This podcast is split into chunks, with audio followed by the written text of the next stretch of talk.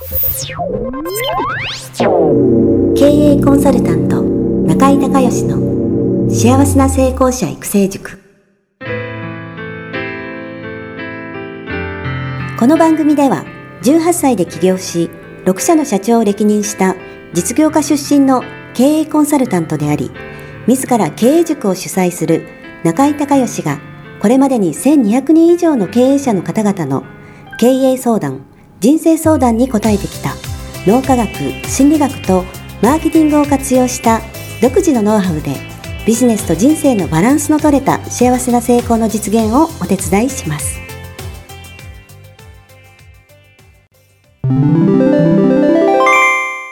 中井隆義経営塾よりお知らせです。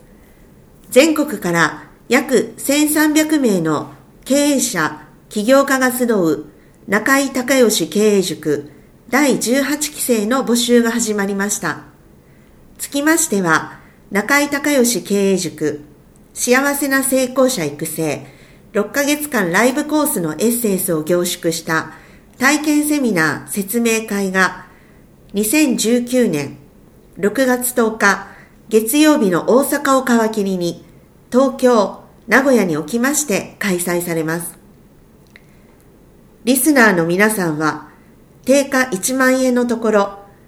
リスナー特別価格5000円で受講していただけます。お申し込み手続きは、中井隆義ホームページ、体験セミナー説明会、申し込みフォームの紹介者欄に、ポッドキャストと入力してください。再度アナウンスしますが、紹介者欄にポッドキャストと入力すると、リスナー特別価格5000円で受講ができます。体験セミナー説明会では、脳科学、心理学とマーケティングに立脚した中井隆義独自の経営理論を頭と体で体験することができます。詳しい案内は中井隆義ホームページをご覧ください。あなたとセミナー会場でお目にかかれますことを楽しみにしています。リスナーの皆さん、こんにちは。経営コンサルタントの中井隆義です。今日はですね、私の品川のオフィスから、えー、夢は高く、ね、夢は大きく、えー、目標は高くのね、えー、という、えー、目標設定のね、話をしたいんですけれども、これね、目標設定はね、タイプがあるんですよね。で、よくね、コーチングでね、えー、まあ、ブレイクスルー系の、まあ、コーチングとかそうなんですけれども、えー、目標、夢を本当に高く持って、目標を大きく、ね、もう自分のそのイメージできる延長線上よりももっと視座を高く上げてですね、えー、もうブレイクスルーするんだみたいなコーチングの方法があって、で、これはね、一部の人には有効なんですけど、えー、っと、まあ、私みたいなタイプの人は全然ダメなんですね、これ。あのーなんて言うんですかね、本当に大きな夢があって、本当に大きな、え、目標を立てて、それをできるっていうふうに信じきって、で、実際行動してやりきるっていうね、えー、それ素晴らしいことだと思うんですけど、普通の人にはこれはなかなかできなくて、で、僕はこれを、えー、ビル・ゲイツとか、えー、スティーブ・ジョブズとか、そういうね、えー、本当にその世界の歴史に名前を残すような人は全部この方法で目標達成してるんですけど、まあ、えー、ビル・ゲイツ、スティーブ・ジョブズ型目標達成法っていうふうには呼んでるんですけど、まあ、あのどちらもね、えー、すごい人なんだけど、えー、ジョブズはまあ、すごく変わってるっていう、えー、のは、こう、なんていうんですかね、えー、皆さんもご存知のもうぶっ飛んでますよね。で、えー、でもその一方ビル・ゲイツは、なんかこう、えー、エリートで紳士的な感じがしますけど、でもビル・ゲイツももう 若い時はそうだったわけじゃなくて、あの、ビル・ゲイツはね、もともと、えー、っと、MS-DOS、マイクロソフトディスクオペレーティングシステムっていうコンセプトを考え出すんですね。で、これは、えー、オフコンが、えー、主流だった時代に、パソコンですよね。えーと、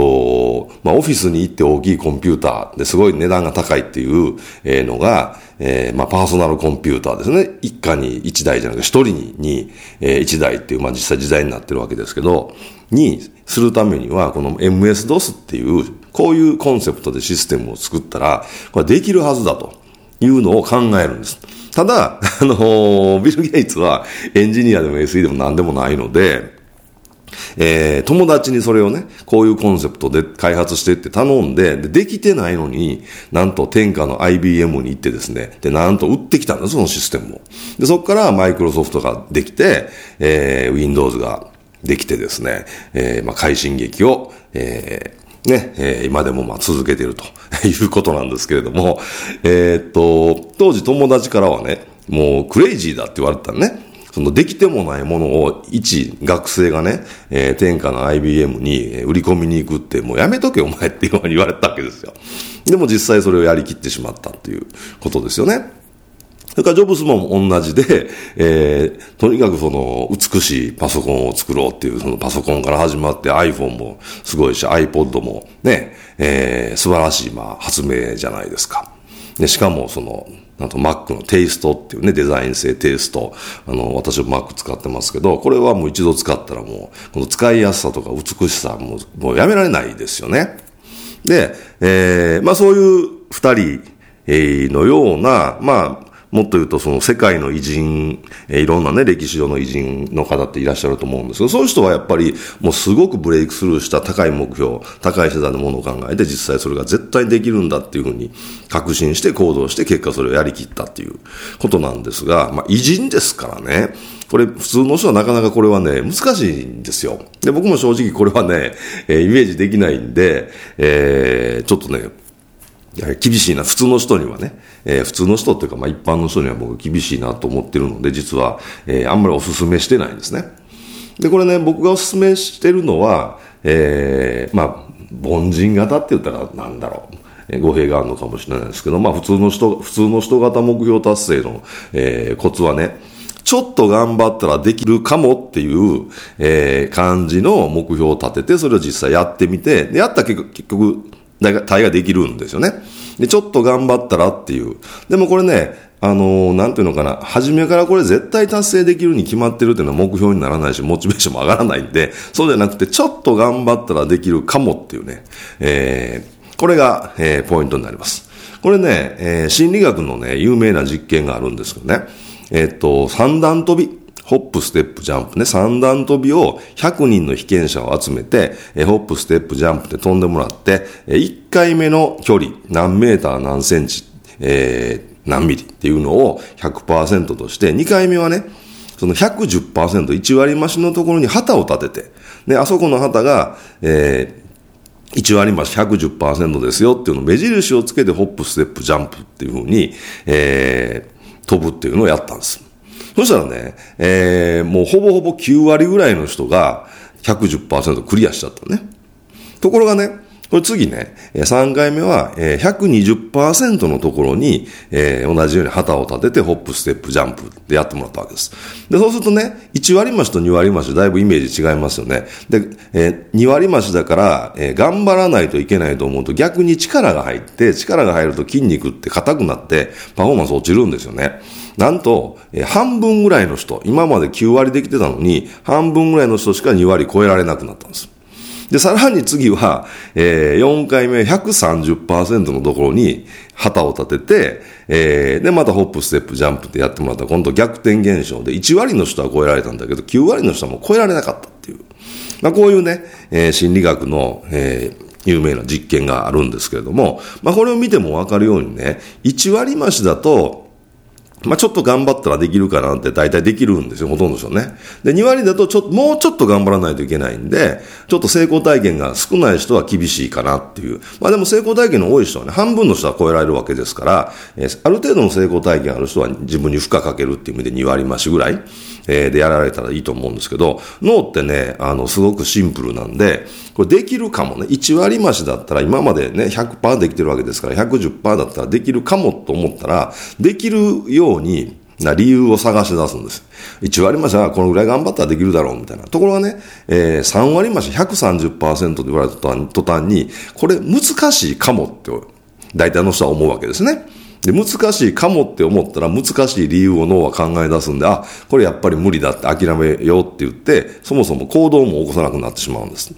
だから、えー結論から言うと、ちょっと頑張ったらね、え、ちょっと頑張ったらできるかもっていう1割増しもしくは2割増しみたいなイメージの目標を作って、それを実際達成して、で、それができたらまたね、そこから1割増しとか2割増しとか、そういう形で何回も繰り返していくことによって、結果、1年とか2年とか3年とかのスパンでいくと、すごく高いところに、ね、現在地より高いところに、え到達していたみたいな、えそういう感じのね、あの、目標設定、そして目標の達成管理っていうのが、まあ普通の人には向いてると思うんで、えー、ちょっと頑張ったらできるかも型、え目標、えー、達成法みたいな、えー、だいぶ字余りになっておりますけども、えー、まあそんなイメージでやっていただけたらなというふうに思います。それとね、あの、ついでと言っちゃなんなんですが、まあ脳の仕組みでね、あの、3倍ルールというのがあるので、えー、合わせてね、お話をしときたいと思うんですけど、あの人間の脳ってね、自分がリアルでイメージできるものの3倍までしかイメージできないんですよ。これね、理由は分かってないんですけど、まあ、3倍までしかイメージできないというのは、まあ、えー、臨床によって分かってるんですね。例えばね、えー、っと、今、このポッドキャスト聞いてるリスナーのあなたの目の前に、あなたが椅子に座ってるとして目の前に、6段の飛び箱があるとイメージしてください。6段の飛び箱ね。でその6段の飛び箱を、え、3つ重ねて18段。イメージの中で18段、えー、イメージしてもらえますか？これほとんどの人できると思うんですね、3倍なんで。じゃあ次行きますよ。次、じゃあ6段の飛び箱を16段。これイメージしてみてください。96段です。もう全然イメージできないですよね、これ。ということで、えー、脳は、えー、リアルに自分がイメージできるものの3倍しかイメージできないって話なんです。で、これね、自己啓発セミナーの嘘っていう話でね、あの、自己啓発セミナーは、あの、全部は否定してるわけじゃないんですけど、えー、結構嘘もあるので、えー、気をつけていただきたいなということで、この話をしたいと思うんですけど、例えばね、えー、多くの合宿型の自己啓発セミナーで、えー、来年の年収をね、1億円にするみたいな、えー、話がね、あって、えー、そしてそれを記入してコミットするみたいな、宣伝、他の人に宣言するみたいなね、そういうのあると思うんですが、それは一番初めに言った、まあ、ビル・ゲイツ、スティーブ・ジョブス型目標達成、えー、コーチングなんですよ。で、これは、えー、本当にどうでしょう？1万人に1人とか、えー、そのぐらいの確率も、ひょっとしたら10万人に1人とか、はできるかもしれないですが、一般の人はできないので、一般の人はちょっと頑張ったらできるかも。えー、3倍、脳は3倍までしかイメージできないの方でやられた方が、結果出るんですね。例えば私がね、えー、3泊4日の、えー、自己啓発型の、えー、セミナーに出て、で、一番最後のコーナーで来年の年収を決めてコミットするコーナー、えー、に、えー、今差し掛かってると。で、私が今年収500万のサラリーマンで、えー、ね、500万ですから、イメージできるのは1500万ですよね、3倍。で、1500万って書いてたら、まあ大体スタッフの人がこう見に来て、えー、ね、もし私が1500万って書いてたらスタッフの人がね、あれ、中井さん、なん、なんですかこれは？みたいな。あの、あなた、あのー、話聞いてなかったんですか？もう最低でも1億から書いてください、みたいな、えー、言われてですね。で、えー、スタッフの人の勢いに負けて1億って書いてしまったら、えー、もう来年の年収はその1億って書いた時点で500万というふうに確定するって、これわかります？500万ですから1億20倍ですよね。え、20倍はもうイメージできないんです。で、イメージできないと人間は行動できないから、全く行動を起こさないことになるので、今年と一緒の500万円ということが、え、1億円で書いた瞬間に決まるという、こういう仕組みなんですね。だから、正しいのは、正しいというか、まあ、1万人に1人以外の人は、えー、500万円だったら、1500万円とまず書く。で、差額は1000万円ですよね。で、1000万円を、えー、あとプラスどうやったらいいのかって話じゃないですか。で、1000万円を12ヶ月で割ったら、えー、っと、ざっくり80何万円でしょで、それを、えー、っと、今度25日で割ったらいくらですか ?3 万円ぐらいですか？ざっくり。えー、だから1日3万円ぐらい年収が増えるようなことを考えられたら、それやってったら結果来年1500万になってるっていう、こういう話なんですよね。で、これもし1500万達成したとしたら、次3倍までいけるんで、次は、えー、4500万じゃないですか。ね。で、これもし4500万達成したら、次は3倍までいけるんで、えー、1億3500万。で、まあそこまでいかなくても2倍でも、えー、9000万ですから、まあざっくりね、えー、2倍ちょっとで1億いくわけじゃない。だからこういうふうに、えー、小さくね、考えて積み上げてそれを続けていくっていう方が実は結果が出やすいんですね。いきなり1億とかいうより。だから人間の脳は、その漠然とした大きなものっていうのはイメージしにくいので、それを達成するためにどうしたらいいのかって考えられないんですよね。それより具体的で、より具体的でより小さい数字の方が演算処理がしやすいので、早く行動を起こして早く実現するっていう、まあ、システムになってるわけです。なので、えー、戻りますけども、冒頭言いました、ビル・ゲイツ、スティーブ・ジョブス型目標達成コーチング みたいなのができる人は多分1万人とか10万人に1人なんで、普通の、えー、それ以外の方はですね、えー、しっかり、えー、ちょっと頑張ったらできるかも、えー、目標達成型、えー、目標達成継続型と言った方がいいかな、えー、の、えー、スキルでね、えー、やられた方がいいのではないかなっていうふうに思います。ということで、えー、今日は目標達成の話を品川のオフィスの方からお届け、えー、させていただきました。えー今日も最後まで聞いていただいてありがとうございました。